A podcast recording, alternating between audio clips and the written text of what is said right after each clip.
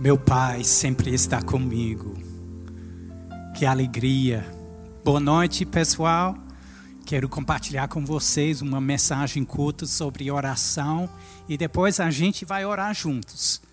Eu quero passar, primeiramente, ah, algumas notícias. A semana passada eu falei, no, no fim do nosso tempo de, de oração, sobre duas pessoas enfrentando uh, casos graves uh, do vírus Covid-19. Um rapaz chamado Maciel, outro rapaz no país de Gales chamado Mal. Que nome é Mal? Mas Mal está melhorando. E também o Maciel, tomando passos, se recuperando. Servimos um Deus de milagres. Um Deus que sempre está pronto para ouvir nossas orações. Eu quero motivar vocês, estimular vocês sobre um esforço na oração. Nessa noite eu quero falar um pouquinho sobre o esforço na oração. Esforço. Existe um esforço? Sim, a gente vai ver. Vamos para o livro de uh, Romanos 15, Romanos 15, versículo 30. Romanos 15, versículo 30. E podemos ouvir o coração do apóstolo Paulo falando da vida dele, da vida pessoal e pedindo uma ajuda. Vamos ver, versículo 30. E o Senhor vai nos ajudar para entender melhor como podemos ter uma parceria maior, mais eficaz com Ele, com nossas orações. Rogo-vos, versículo 30, pois, irmãos, por nosso Senhor Jesus Cristo e também pelo amor do Espírito, que luteis. Que palavra interessante, gente. Existe uma luta no meio da, das nossas orações. A gente não fala simplesmente eu declaro em nome de Jesus e está feito. Existe uma luta. Interessante essa linguagem do apóstolo Paulo. Que lutei juntamente comigo nas orações a Deus a meu favor. Versículo 31, ele vai falar um pouquinho sobre os motivos dessa oração. Mas eu acho muito interessante essa palavra que ele usou no grego agonizomai, a gente tem essa palavra uh, na língua portuguesa, agonia, uma agonia, que agonia, agonizomai. Vem do grego, nossa palavra portuguesa vem também do grego, que significa uma luta, esporte.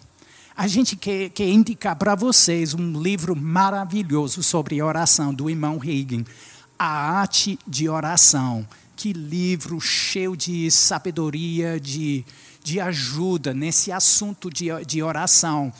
E sim, podemos dizer, a oração é uma arte, mas também podemos dizer, uh, tem um jeito dos esportes também.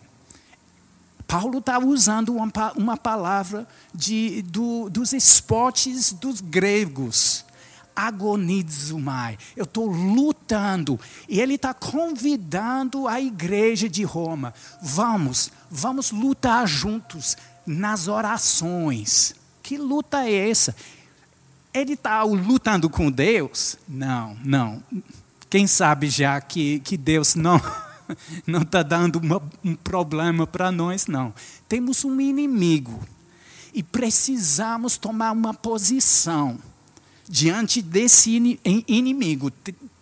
Temos que nos posicionar firmes, fortes, permanecendo nas orações. E ele está dizendo: olha, eu preciso de, um, de uma ajuda, mas qualquer tipo de ajuda não. Uma oração que somente vai dizer à igreja de Roma, dizendo: Ah, apóstolo Paulo precisa de ajuda. Senhor Deus, ah, abençoa o apóstolo Paulo, em nome de Jesus, amém. precisamos de mais esforço, mais esforço na oração. Interessante, vamos para o livro de Lucas. Eu não vou pregar uma mensagem grande, o relógio está tá dando a contagem e eu preciso correr. Mas Lucas, capítulo 22, vamos ver o Senhor Jesus nessa mesma luta, orando. Lucas 22. Lucas 22, 44. E vamos ver esse versículo muito interessante, mostrando a vida devocional do Senhor, aquele momento de agonia no jardim. Vamos, versículo 44. Estando em agonia, Jesus no jardim, orando, orava mais intensamente. Muito interessante esse momento. Ele ele está orando a oração de consagração se consagrando à vontade do Pai, sabendo que Ele vai para a cruz, Ele vai se sacrificar no meu lugar, no nosso lugar. Que coração do Senhor. Mas vamos, vamos pensar um pouquinho sobre esse momento de agonia. Existe agonia nas nossas orações? Sim. Normalmente, quando estamos enfrentando algo sobre uh, nossas necessidades, podemos orar a oração da fé. É muito mais simples porque, porque uh, é, estamos lidando com coisas dentro da palavra, somente devolvendo a palavra ao Senhor sobre nossas necessidades. Mas no momento de consagração, às vezes, nossa carne está tá querendo uh, retroceder daquele momento de consagração, de sofrimento mesmo. E Jesus está dizendo, Jesus 44, estando em agonia, ele precisava de um esforço maior para ficar firme naquele momento, para alinhar a vontade dele com a, a vontade do Pai, uma agonia, exatamente essa palavra no grego, agonia, que significa uma luta.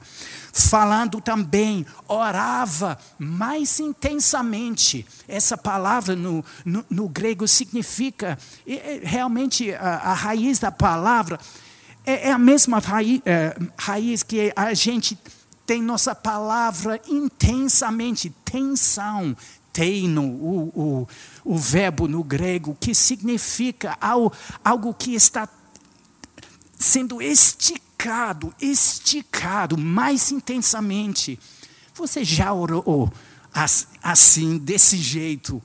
Uma oração mais intensa. Eu não estou falando de, de oração intensa, sendo somente gritar, o chorar. Vem do nosso interior, do nosso espírito, não é somente algo da alma, vai afetar nossa alma, nossas emoções, mas vem do nosso interior uma força, além da nossa própria força, uma força para entrar na brecha, normalmente em prol de outras pessoas, por exemplo, pessoas internadas nos hospitais. E entrando na brecha, temos eu estava vendo hoje online eh, as estatísticas das pessoas internadas com problemas de uh, problemas uh, respiratórios graves. Aqui no estado de Paraíba 41 pessoas de acordo com as estatísticas do, do governo do Brasil.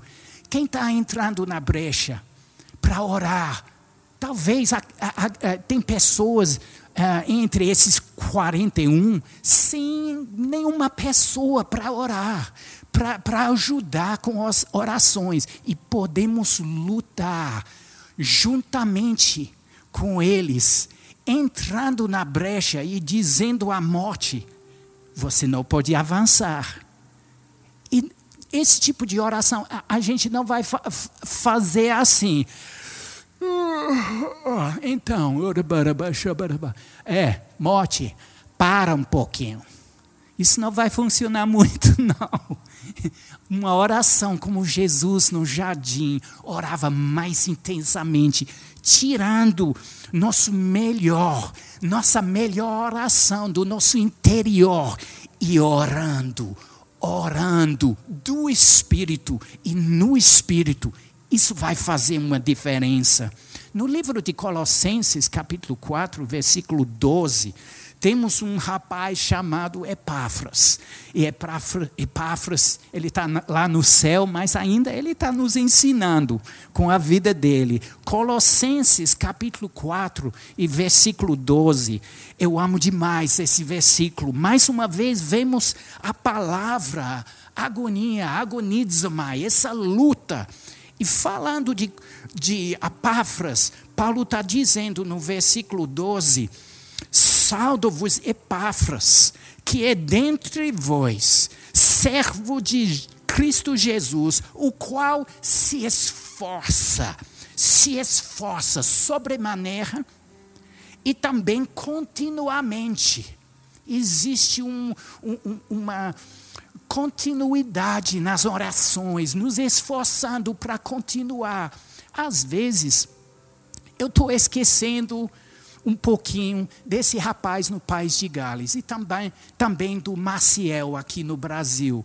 E o Espírito Santo, ele vai trazer a minha memória, mais uma vez, olha, ele está precisando de ajuda entra na brecha, se esforça um pouquinho para orar, juntando, juntando com muitas pessoas ao redor do mundo. Esse, esse mal no país de, de Gales, esse rapaz, eu estava lendo as, as, notícias ontem no Facebook uh, da família dele dizendo, depois de um mês, um mês atrás, os, os médicos falaram, ele tem quase zero chance de sobreviver.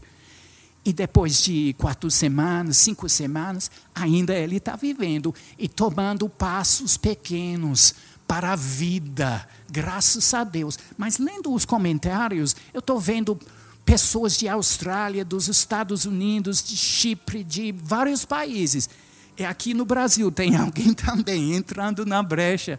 E por quê? Porque o Espírito Santo está tá dizendo: fazer um esforço, fazer um esforço ele não é parente uh, meu, não.